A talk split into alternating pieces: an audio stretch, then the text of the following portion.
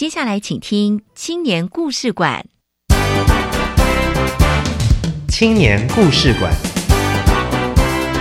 大家要勇于去尝试，因为尝试你才能看见不一样的自己。勇敢面对你从来没有想过的事情，那你会找到不一样的价值。创业的每一天会有很多困难跟挑战，用我们年轻人的力量，把文化、把部落带起来。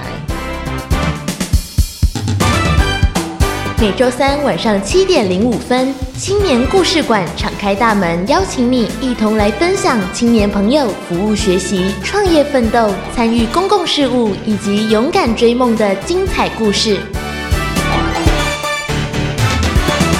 教育部青年发展署与教育电台联合直播，吴宜佳制作主持。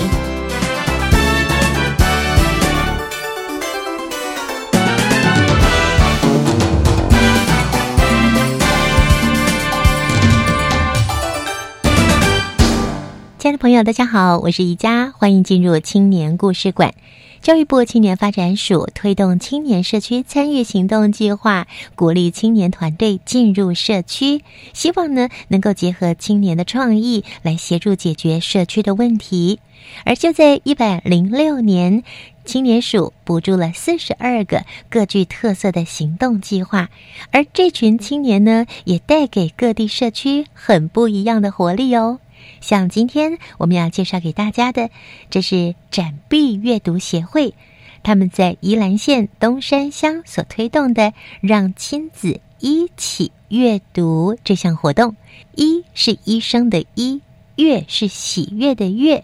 他们透过医疗的体系来带领偏乡的小朋友以及家长一起来共读这个计划，真是令人惊艳。我们先来听听登伟所带来的青春本事。青春本事，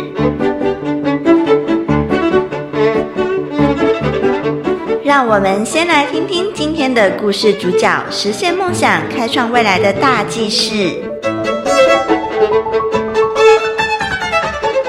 各位听众朋友，大家晚安，我是登伟。教育部青年署举办青年社区参与行动计划，鼓励青年团队针对社区的需求，运用创新设计，透过在地行动协助改善偏乡社区问题。林昌如召集青年伙伴，在宜兰县大同乡组成阅读力量的让亲子一起阅读团队，结合儿童医疗还有早期阅读计划，透过医生的卫教宣导与团队志工示范辅助，共同推广亲子共读的重要性。宜兰县大同乡的主要居民大多是泰雅族原住民，而职业类别不外乎是农渔业或者是临时工。阅读力量的团队成员们看见自己家乡需要改进的地方，因此发想出共读介入的方式，推广学龄前亲子共读，并且由加医科医生判断孩子发展的状况，进而给予专业的卫教资讯。不仅如此，团队也希望引导家长有正确的共读观念，才能增进亲子互动感情。根据研究资料显示，适当阅读能够刺激大脑神经回路。阅读力量大团队成员也实际深入了解社区亲子共读的状况，从旁协助共读技巧。而这些采访资料也能够作为驻点医生诊疗的依据，提供更准确的医疗建议。团队成员张玉婷表示，结合在地医疗体系，推广学龄前的亲子共读，可以接触到许多需要帮助的弱势家庭，提供孩子学习的契机。希望透过医疗，让台湾每个家庭跟儿童得到阅读还有教育的支持，创造孩子的未来。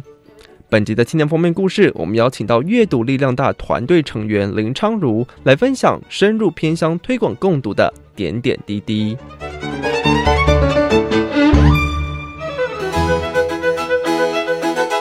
青年封面故事。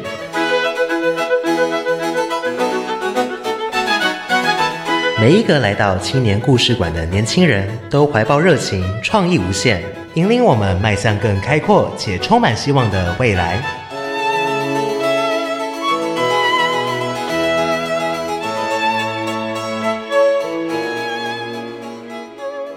亲爱的朋友，今天在青年故事馆青年封面故事呢，我们邀请到了。这是从一百零五年开始，在高雄的纳马夏，一直到一百零六年在宜兰大同乡推展他们的展臂阅读计划的团队，他们参与了一百零六年青年社区参与行动计划，获得成果竞赛的第二名，同时也获得了信义房屋社区扎根奖。我们邀请到这个团队的两位成员林昌如以及洪义成。大家好，我是昌如。大家好，我是义成。昌如现在正在服兵役，对我现在在服替代役。我是台大医学系毕业的学生，未来是医生哦。对，那一成你呢？我现在在台湾展臂阅读协会担任执行秘书。嗯，那我是从大学时期就参与这个团队，那从当时的学生团队一路跟大家一起，到去年正式成立社团法人。来推动这样的计划哦，所以一成从学生时期就开始加入，那昌如应该也是吧？也对，也是从大六的时候就加入协会这样子。哦，你是大六，那我是大三，大三的时候哇，所以也都是投入在展臂阅读计划里面超过两年的时间了。对对，差不多。从一开始有展臂计划，就有你们喽。对，来介绍一下你们这个团队，还有这个计划喽，一成。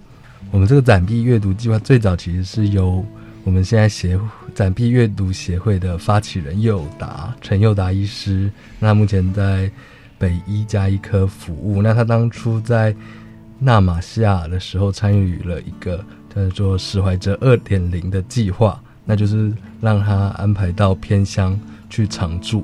那他在常住的半年的期间，跟着卫生所的护理师到社区去做家庭访视，还有。去做一些社区资源的调查，那他就发现到在原乡部落有很多儿童迟缓的问题。那他当初就想针对这个问题来设计出一套适合原乡当地的解决的方案。那他与当时的伙伴就参考了美国 Reach Out and Read 的模式，透过医疗推动学龄前的阅读。哦，原来是从美国学来的。没错，那他的。方式其实很有趣，就是家长可能不一定会带着小孩子去上图书馆或去书局，但是一定会到卫生所去施打疫苗。嗯，尤其是零到五岁的时候，大概每半年一次，总共会有十次的机会到卫生所。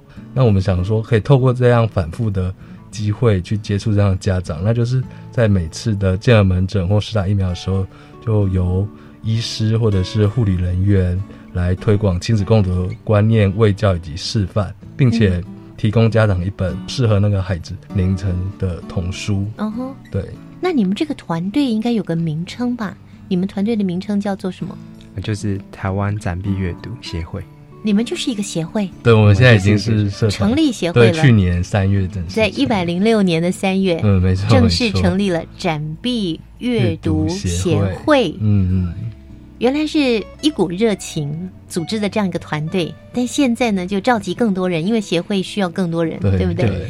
现在成立了协会，要希望能够做更多的事情。从纳马夏后来一直一路推到了宜兰的大同乡，我想未来可能还要再推到更偏远的其他的乡镇。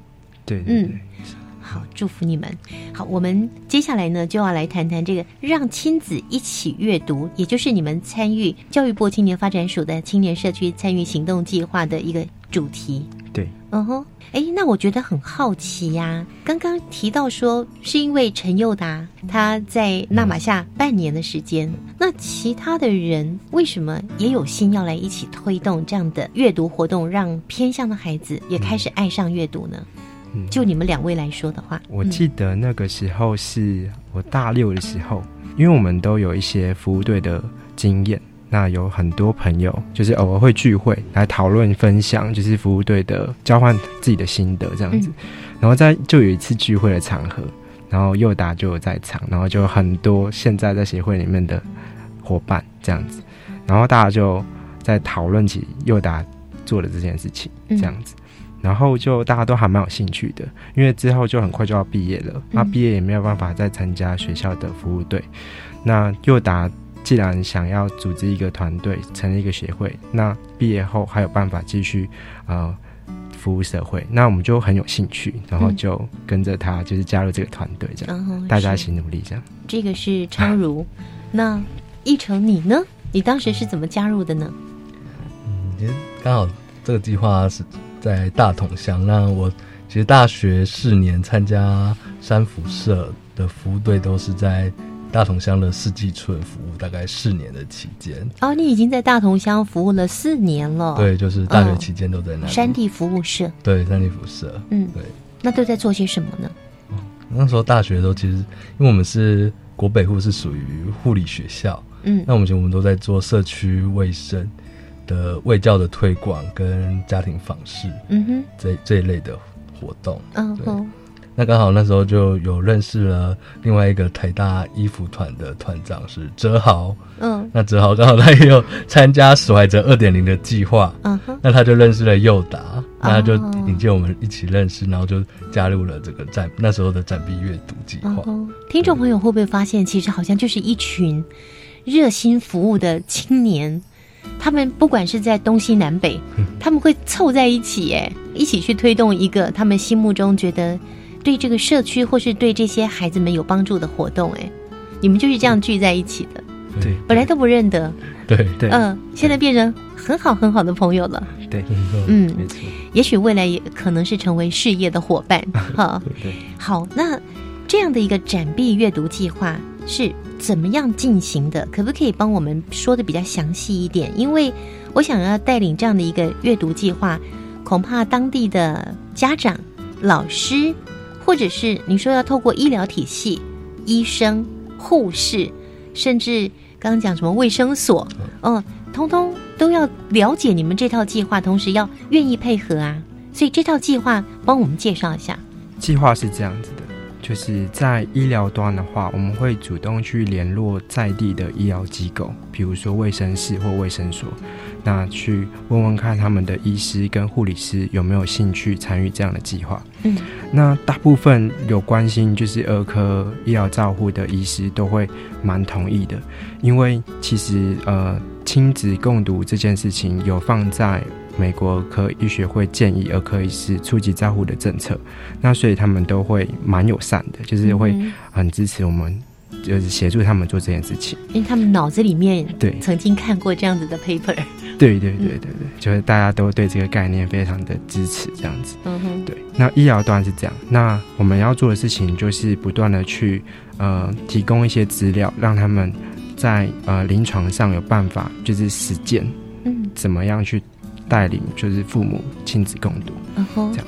那做的事情就有很多，比如说我们在健儿门诊打疫苗的时候。开立阅读处方签，嗯，这个阅读处方签蛮特别的，就是以前我们拿到处方签都是开药，然后剂量、时间，对，然后口服的方式。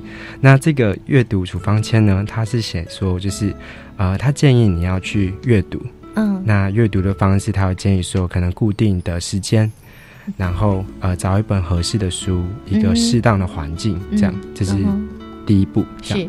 那再来就是要把这个养成习惯了，这样子，对，由医师主动用阅读处方签的方式去鼓励父母做这件事情，这样。那第二步呢，就是我们在卫生室的角落会想办法找一个角落设一个阅读空间，嗯，那这个阅读空间呢，就会有摆各年龄的童书，嗯，这样。那主要的目的是，呃，希望父母可以。更接触到这些童书这样子，那如果资源有办法许可的话，我们会派一个阅读志工在那边示范怎么样带小朋友读书。哦，对，像是呃，因为在偏乡比较没有办法，我们可能一年也就去两次。那呃，在呃，比如说台北市立联合医院，现在就有在。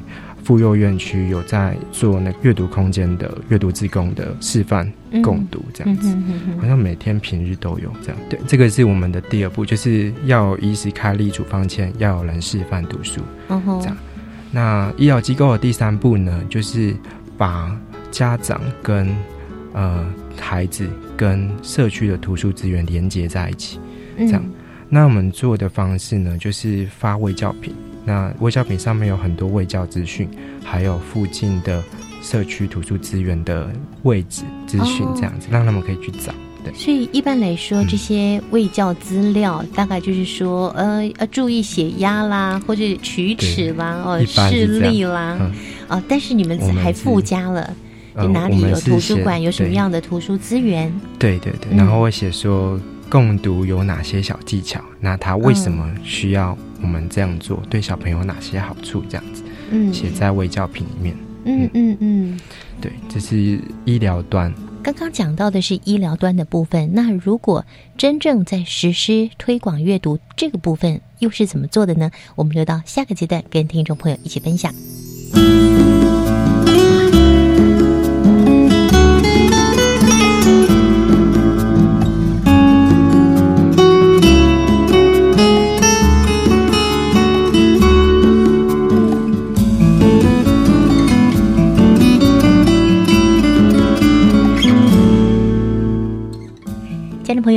青年故事馆青年封面故事，我们邀请到的是一百零六年青年社区参与行动计划的团队，让亲子一起阅读。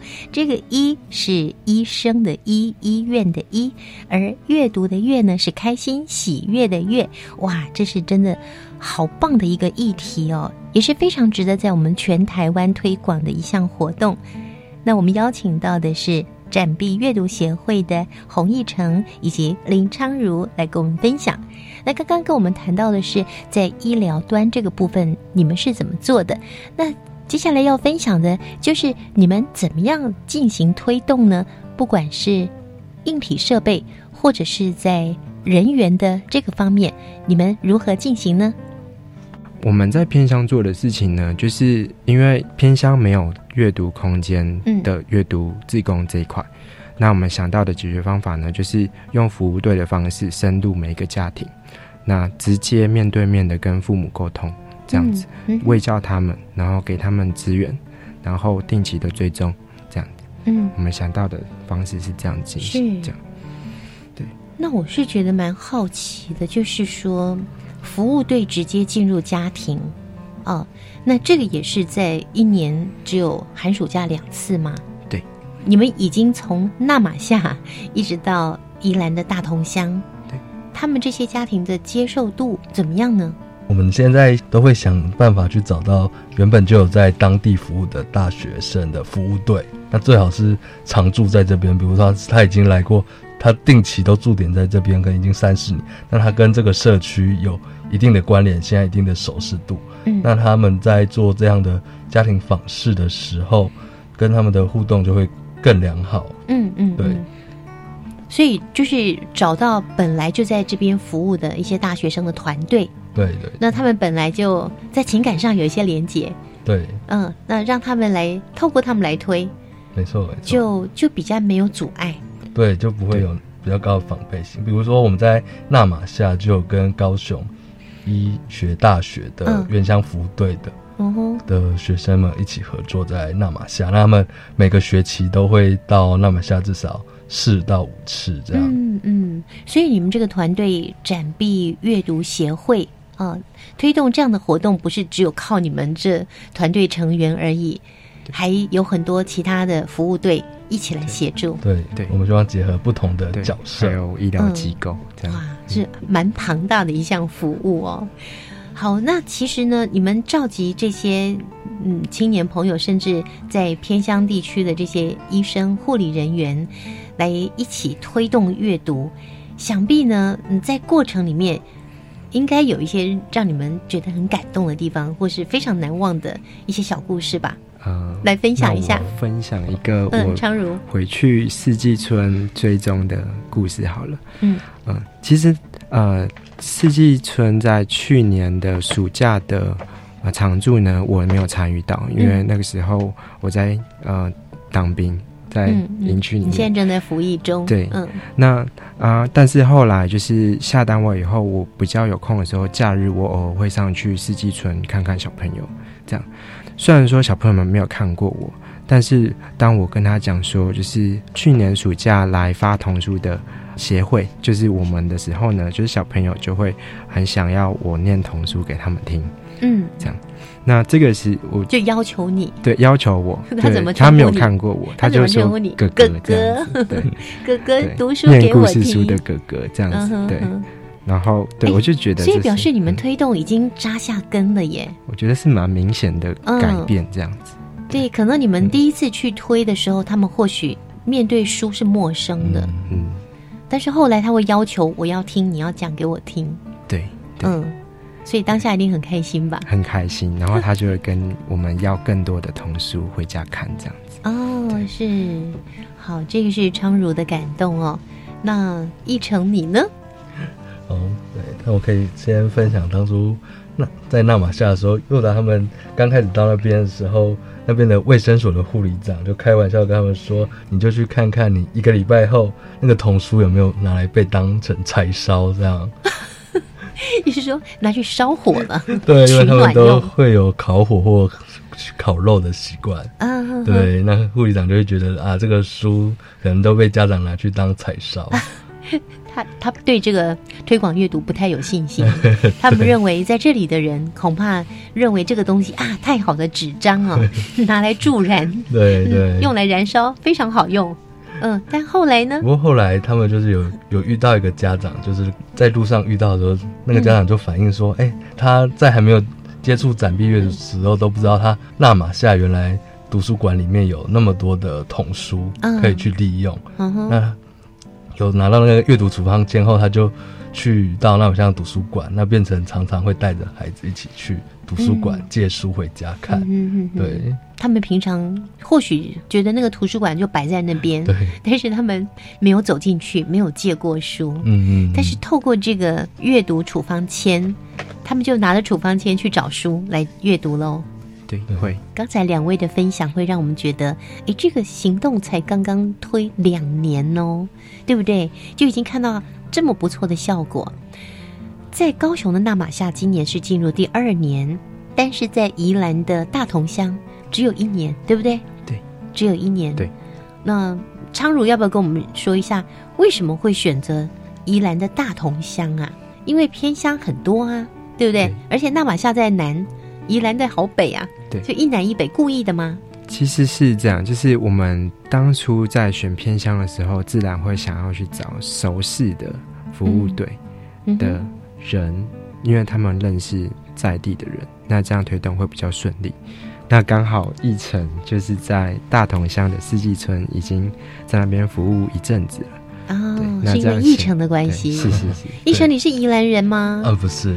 除了前面四年的服务经验之外，你你家住哪里啊？呃，台北。你就台北宜兰这样子跑啊？对啊，对。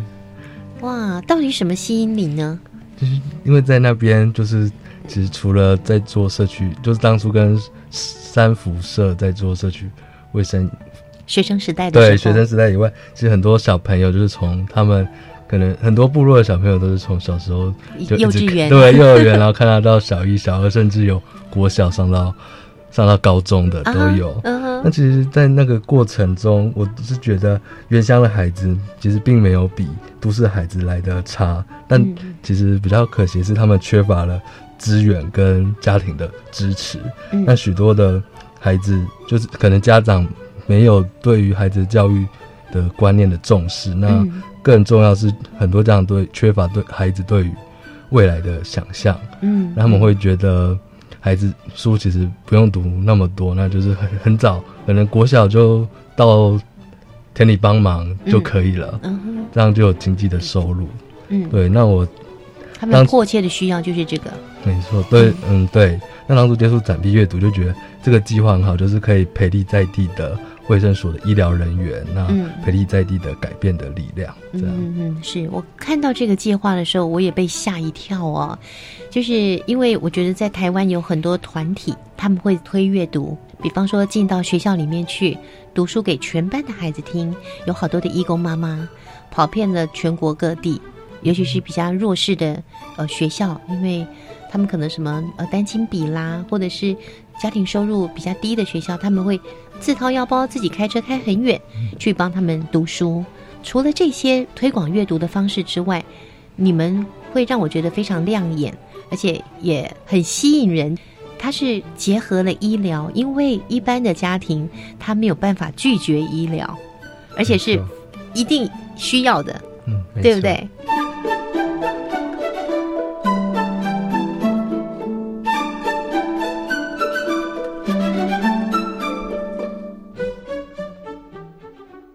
师，我们家小孩一百零八学年度上高一时，刚好实施新课纲，将来升大学考招制度会调整吗？啊，根据最新消息，一百一十一学年度大学多元入学方案将秉持现况微调再精进的原则，进行入学考试及招生作业多项调整。从一百零七学年度起，分阶段实施过渡衔接措施。哪里可以看到最新消息呢？上网搜寻大学招生委员会联合会，进入网站首页置顶公告区就可以看到喽。以上广告是由教育部提供。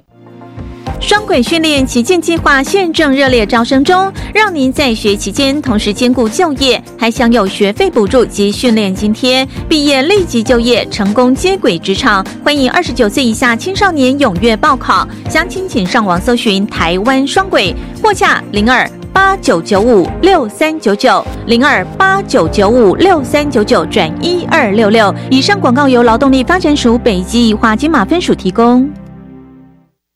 贫穷让孩子吃不饱穿不暖，贫穷让孩子学业家计两头忙。别让放弃成为弱势孩子唯一选择。我是吴克群，请掏掏口袋零钱，帮帮孩子童年。支持家福无穷世代计划，翻转孩子未来。家福募款专线零四二二零六一二三四零四二二零六一二三四。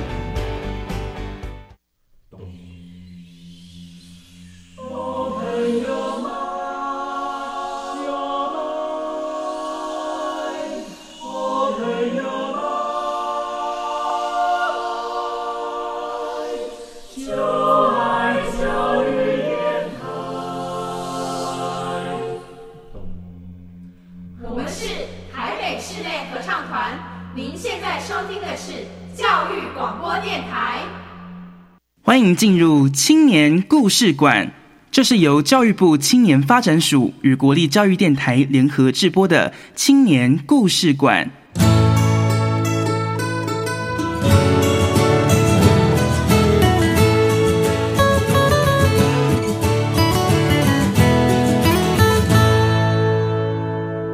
朋友，今天在青年故事馆青年封面故事呢，我们邀请到了展臂阅读计划的林昌如以及洪义成。大家好，我是昌如。大家好，我是义成。除了透过医疗这个体系、这个管道来推阅读之外，你们是否有想过用别的方式啊？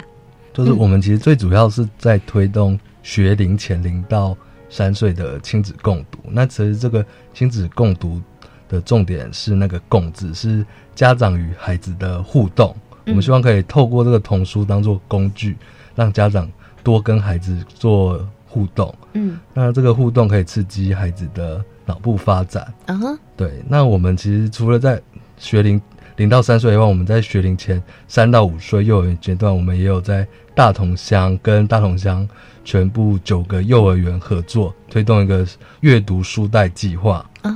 对，那这个书袋计划，其实我们准备了一袋书，那里面有八本不一样的童书。嗯，那家长只要承诺他每个礼拜会有三个晚上陪伴孩子共读，那他就可以把这个书带回家。那这个书袋不是直接送给他，就是每个月的月初会请他带到学校来，那请幼儿园的老师协助交换。那一个孩子这样一年下来就可以接触到。九十六本不一样的童书，哇，好聪明的计划哦！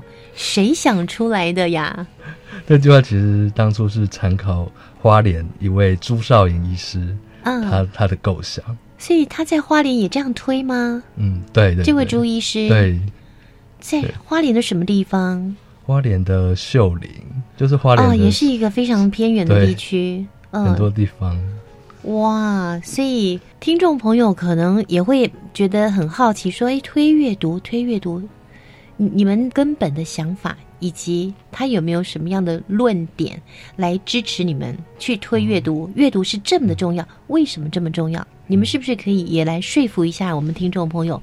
因为也许正在听着我们节目的朋友，家里面的孩子可能哎刚出生没多久，或是读幼儿园，或是读国小，这样一路成长的过程里，那么接触阅读这件事情，培养阅读习惯，真的那么好吗？能不能说服一下大家呢？好我来试试看。嗯，好，常如。那呃，我们国民义务教育是从小学开始。那我们的计划其实是学龄前，所以其实是入小学前。嗯，这样。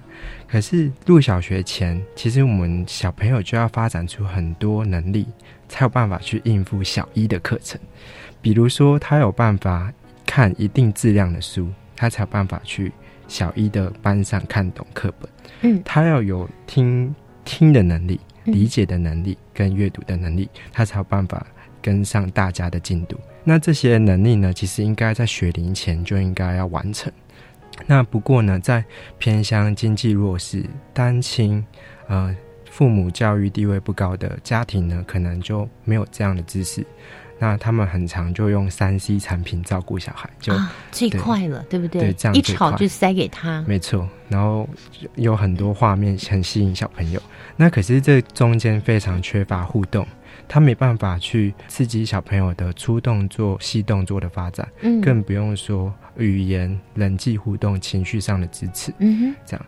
那小朋友在小时候的时候，这些发展非常的重要，因为大部分大部分脑神经突触的呃建立呢是在零到六岁就完成了，在九十五趴在零到六岁就可以。呃，完成了这样，那所以学龄前的时候，你的基础就已经打下了。这样，那如果这个基础打得不好，以后就会很难跟上大家。哦，是，对，所以学龄前的教育非常的重要，是呃，因为有这样子的一个科学的基础，这样跟脑神经的发育有关。对，那我们做的事情呢，就是希望呃亲子共读的那个“共”字，就是易成讲的那个“共”字，我们将。英文起来，对，一起来。我们英文讲 parenting，嗯，就是陪伴的意思。嗯，主要呢就是希望小朋友能够跟父母建立一个关系。那这个关系呢是应该是要互互动的，要有养育意味，有目的性的，而且要是能够长久的，这样对小朋友的语言发展会有很好的影响。嗯哼，这样，那这是第一步。那接下来呢？小朋友因为有父母的影响，父母会带他固定的去看童书，那小朋友自然就会喜欢阅读。嗯，培养起那个习惯。没错，嗯，那这个是很重要的。就是小朋友如果喜欢阅读，以后入学的时候读书上就比较没有障碍。嗯哼，我觉得小时候这样子的共读的经验，主要是陪伴啊，陪伴这个经验，应该是真的会有差。嗯哼，是，所以呢，不一定是爸爸妈妈，如果是爸爸妈妈最好。对，我是说主要照顾者，有的时候可能是爷爷奶奶，主要的照顾者，他负担起一个非常大的责任，陪伴孩子一起来阅读，他可以展开他人生未来一条很宽大的路。是，哦，我觉得这个是我们要在节目里大大推广的哈。收音机旁边可能有一大群都是青年朋友，可能还未婚阶段哈，但是未来结婚呢，请你一定要记得有孩子，我们更要读书，陪孩子一起读书。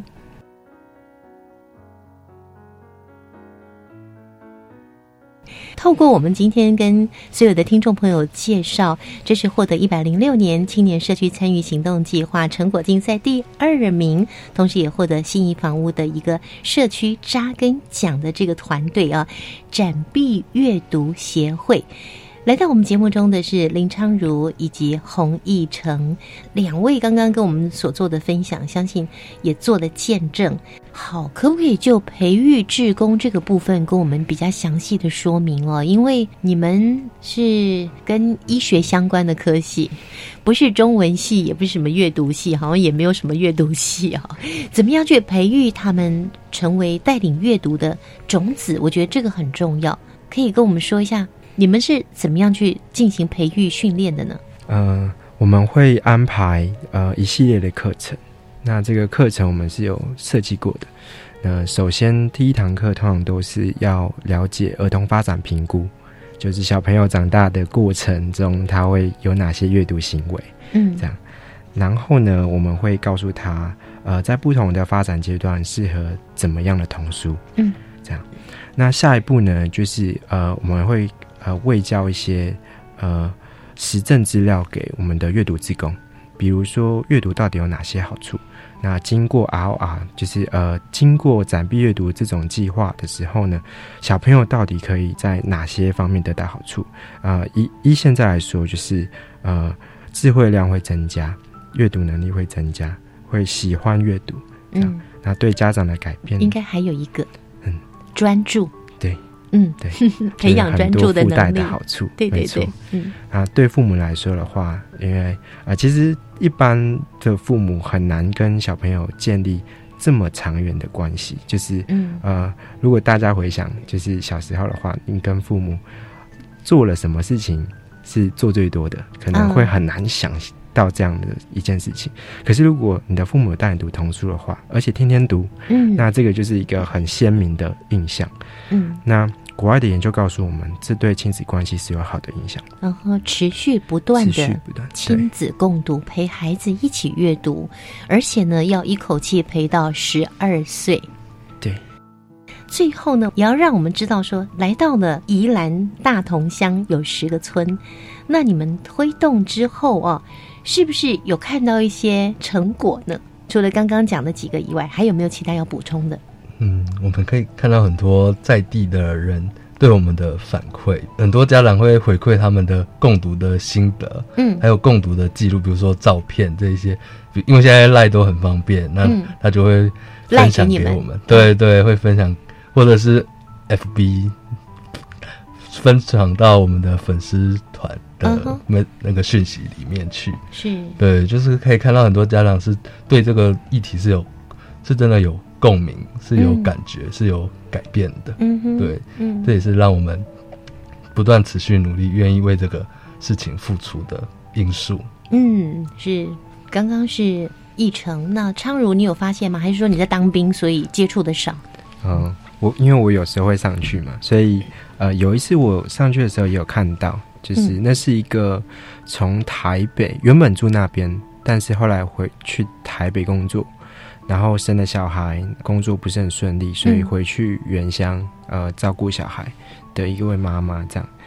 那她听到我们的就是呃故事以后呢，呃，她非常有兴趣，她甚嗯至还想要跟我们合作说，因为呃原乡其实是有很多隔代教养的问题，就是爸爸妈妈都到就城里去对工作了。都要城里工作，那这样会有很大问题，因为呃爷爷奶奶可能不一定会说呃国语，很很很有可能他只会讲就是母语原住民的话，啊，对，那这样子的话，就是呃，在读书的过程中，虽然我们也是鼓励说也可以用母语，那这位妈妈就主动说，她可以承担那个角色，她可以念故事书给这些小朋友听，这样。哇，对，好发心哦。对，很那他也开始做了吗？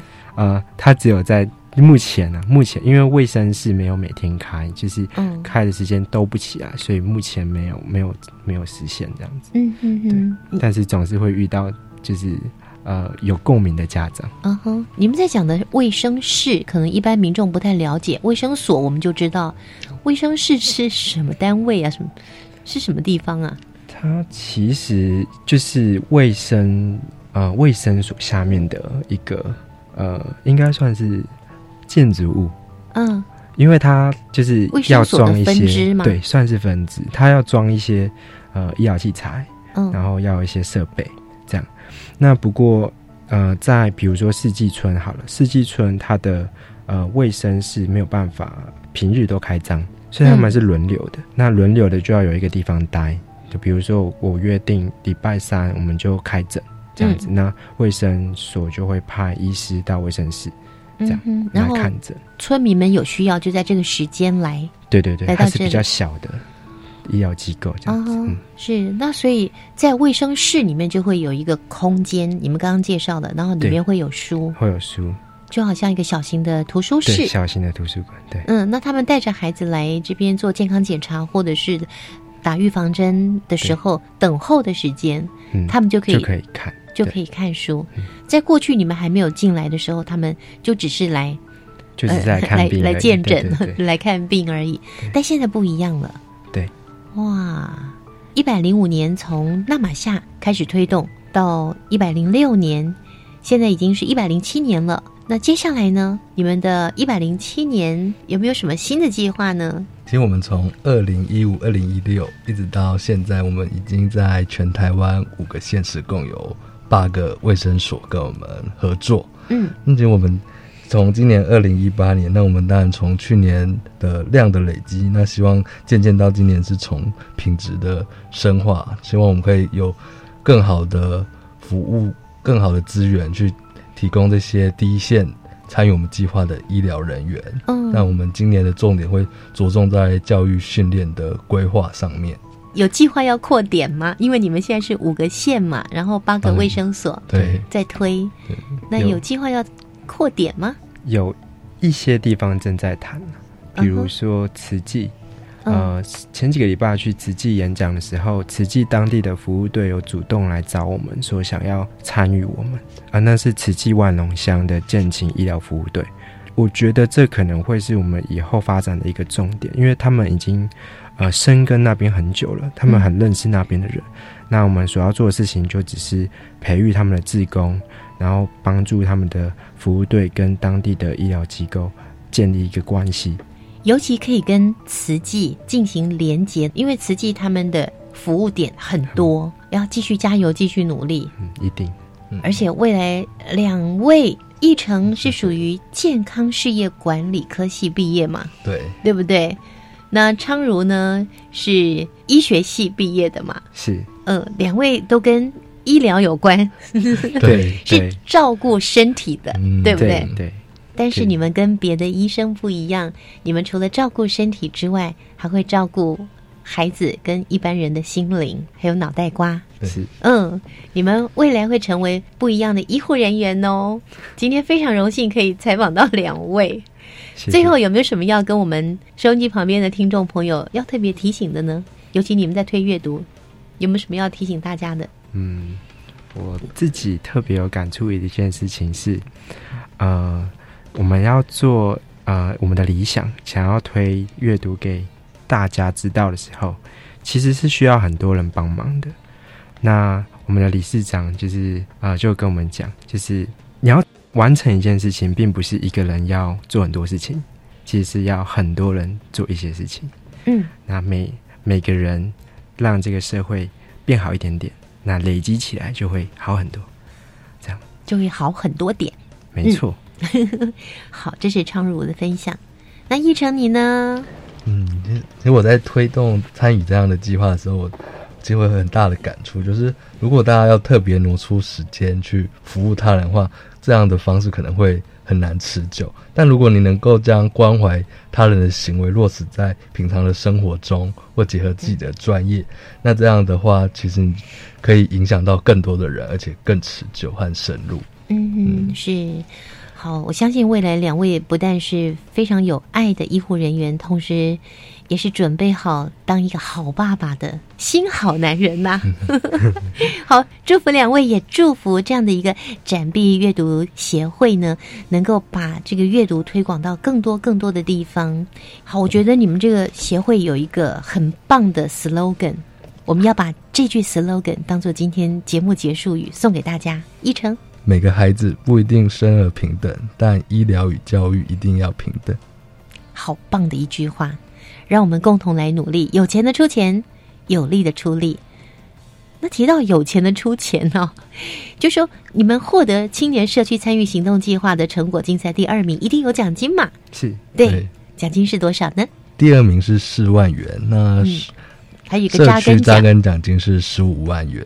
哇！哇，呵 呵加起来快二十万，对，所以这二十万也是全数投入这个展币计划喽。对对对，当然二十万，他只能推几个村呐、啊，应该是不够的。所以整个过程，你们也要不要也谢谢一些协助你们的单位？嗯、呃，就是非常感谢很多团体，如溪口福人社、北区福人社、全联、佩华圆梦基金会。还有很多一直沿一路上来支持我们的伙伴，以及跟我们合作的像信义基金会以及小鲁文化出版社，在支援我们那么优质的童书上一路来的鼓励我们。这是一个非常好的计划，但是如果没有这些人的支援，哈是没有办法。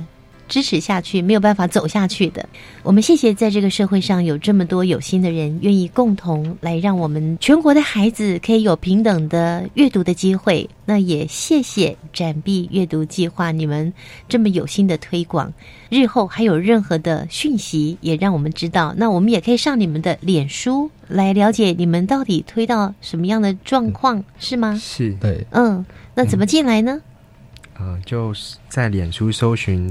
台湾展臂阅读协会，台湾展臂阅读协会就可以进入到你们的粉丝专业。对，我们也有一个官网，嗯，叫 Read Taiwan，Read Through Taiwan，Read Through Taiwan，打 O R G。嗯哼，对，那要这样拼出来有点难呢，有点难。对，呃，进我们的 Facebook 就可以有连接。OK，好，进入 Facebook 可以连接到你们的官网。嗯。我们希望有更多朋友来支持你们，一起来推展臂阅读计划。谢谢两位的分享。好，谢谢，谢谢嘉老师。青春快闪，跳跃的青春节奏，浪漫的追梦时刻，请跟着故事主角一起青春快闪。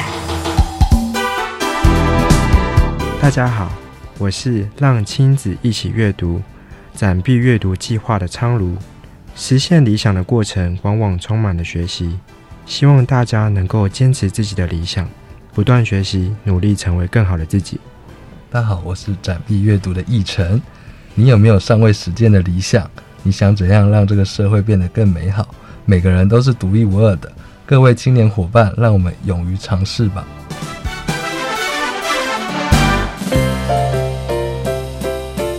青年优先报。这是专为提升青年就业力、健康力、团队合作能力及拓展国际视野的活动资讯平台，欢迎青年朋友透过多元学习，开展生命的无限可能。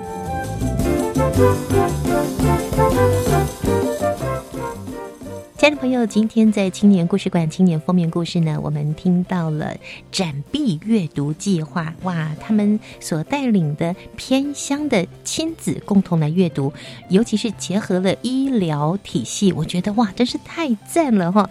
这个是一百零六年青年社区参与行动计划入选的团队。那赶快我们要介绍的就是一百零七年青年社区参与行动计划。我们邀请到蔡君平科长，蔡科长你好。主持人还有各位听众，大家好！今天要透过宜家的节目来跟各位听众介绍我们一百零七年的计划。在我们一百零七年的青年社区参与行动，我们把它变成是二点零 Change Maker 计划。嗯，那大家如果听到我们这个 Change Maker，就会知道，其实我们今年在计划的主轴里面，我们希望可以培养青年人，真的为我们自己家乡，或者为了为呃，或者为了我们的社区做一些投入。成为改变者，要成为改变者没那么容易哦，自己要有两把刷子哦，对不对？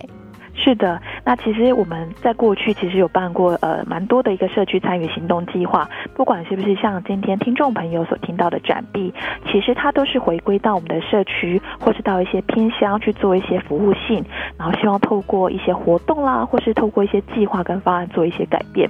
那我们的今年呢，其实它更 focus 在希望可以为当地，譬如说你可能呃青年朋友，你可能呃可能。呃，阿公阿妈是住在可能比较乡下的地方，那您可因为是为了念书啦，或者是因为特殊的理由，你可能搬到了城市，那其实你还是很想要回到故乡去做一些什么样的事情。嗯所以在今年我们青年社区行动参与计划，我们都做这样子的一个改变。所以呢，大家刚刚已经有特别提到，做改变者其实是非常困难的。我们一开始会透过一个培训营的方式，让大家先来呃认识我们这个全曲美可计划。哇，所以今年比较创新的。就是有个培训营，嗯嗯，那这个培训营要怎么进行呢？呃，在我们培训营的部分的话，因为可能很多人是想要做一些改变，可能不知道要怎么样做一些改变。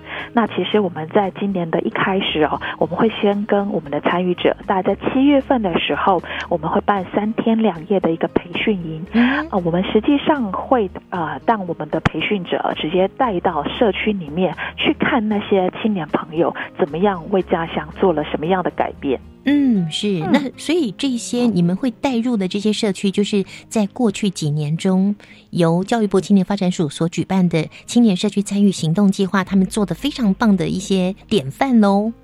呃，除了我们自己本身青年署培养出来的青年团队之外，其实我们啊有一些相关部会，其实他也是有在做一些类似的计划。所以，我们这个的呃计划里面所带青年朋友去看的，不只是我们青年署的，只要是他可能透过一些他自己本身的一些方式，为家乡做一些呃不同的改变，我们都有机会带青年朋友直接到现场去做呃跟他做一些交流互动。嗯哼，丰富又多元呢。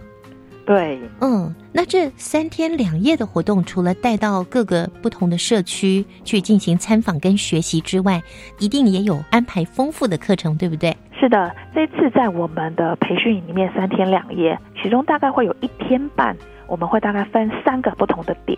不同的类型的青年据点，让我们的青年朋友直接到现场去做一个交流体验。嗯，那另外的话，我们还是会有花时间做一个计划的介绍，还有就是可能很多呃青年朋友不知道该怎么样去进行。所以可能我们会有一些基础的课程，包含是一些呃呃社会呃社会设计或是一些社区营造可能要注意的事情，嗯然后或者是现在很流行的地方创生这样的议题，其实我们也会呃透过一些青年朋友的一些呃经验，还有可能我们有一些国外，其实像日本哦在推这个地方创生，算是已经有很多成功的案例，我们会把那样子的案例，那样子的一个呃不管是理论啊，或是啊实际上执行的情形。我们都会在我们的课程里面来跟我们青年朋友做一个详细的介绍。那所以就是有实地的一个参访，再加上有一些理论上面，可能过去有一些不管是县市政府、青年朋友，或者是国外嗯其他一些地方创生的一个理论的一个基础，或是他们执行的一个情形，我们透过这样子的方式，希望给呃青年朋友呃一个比较完整的一个概念。嗯那。除了有这样的，不管是实地上的参访，那有一些课程的训练，那我们也会有一些交流活动。嗯，譬如说，可能来我们这边 Change Maker 计划的培训营，他可能真的想做一些什么事情，嗯，那我们就透过这样分组的一些讨论，或者我们也会安排夜师来做一个辅导，真的来呃辅导我们青年朋友。如果你是真的想要提案的，我们就会有夜师帮你呃告诉你要怎么样提啦，那要怎么样做一些相对应的一些方案。嗯，那所以其实，在我们的 Change Maker 计划里面，就会有，如果你只是想要来参加看看的。我们基本上就会呃让你有得到你的收获。那如果呃您只希望真的透过我们的计划得到一些宝贵的经验，我们就会有夜市的资讯。所以其实我们这样子的计划其实是分不同的面向，那给不同的呃青年朋友，如果真的有兴趣的话，记得暑假的时候要来参加我们青年署青年社区参与的行动培训营活动。是就在七月份了。现在听众朋友如果听到我们呃节目，其实应该就可以上我们青年署的网站去看。那我们应该理论上应该是报名到六月底，所以听到节目的青年朋友就可以直接上网喽，就可以上我们的青年署的网站去看我们相关的一些计划的呃内容。那我们今年原则上的话会是在北中南东，在中部的话会是在台中，北部的话会在台北，东区的话我们在花莲，那南区的话会在高雄办呃所谓的培训营。那时间原则上都会在礼拜五、礼拜六、礼拜天。嗯哼，三天两夜，礼拜五、礼拜六、礼拜。天，这听起来啊，这个活动我觉得也非常鼓励，从来都没有做过什么社区营造或是社区参与的青年呢。对不对？从零开始，对不对？如果你不认识这个议题，就是可以透过我们的培训营，你先认识这个议题。嗯，那如果你已经有一定的基础，或者其实你已经在做了做的事情，嗯，我们也会有一些夜时直接帮你说一些呃实质上的一些帮助。青年朋友听到蔡科长的活动介绍之后呢，你可以立刻上网来看看教育部青年发展署的这一项一百零七年青年社区参与行动计划，今年的计划办法，赶快来报名！报名截止的时间是在六月底哦，请把握住机会了。今天非常谢谢蔡君明蔡科长。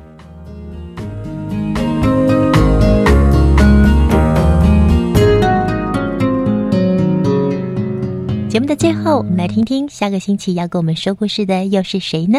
每一年的寒暑假，我们都会带领一群就是新招募的大专或者是高中生，然后到偏远的地区去进行阅读的夏令营的服务。这也是一个推广阅读的团队。我们下个星期要来听听二零一七 HOST 暑期服务学习专案获得服务创新奖的普缪斯克他们服务的故事。我们下周见了，拜拜。我是 VK 课，勇于接受新观点，请收听教育电台。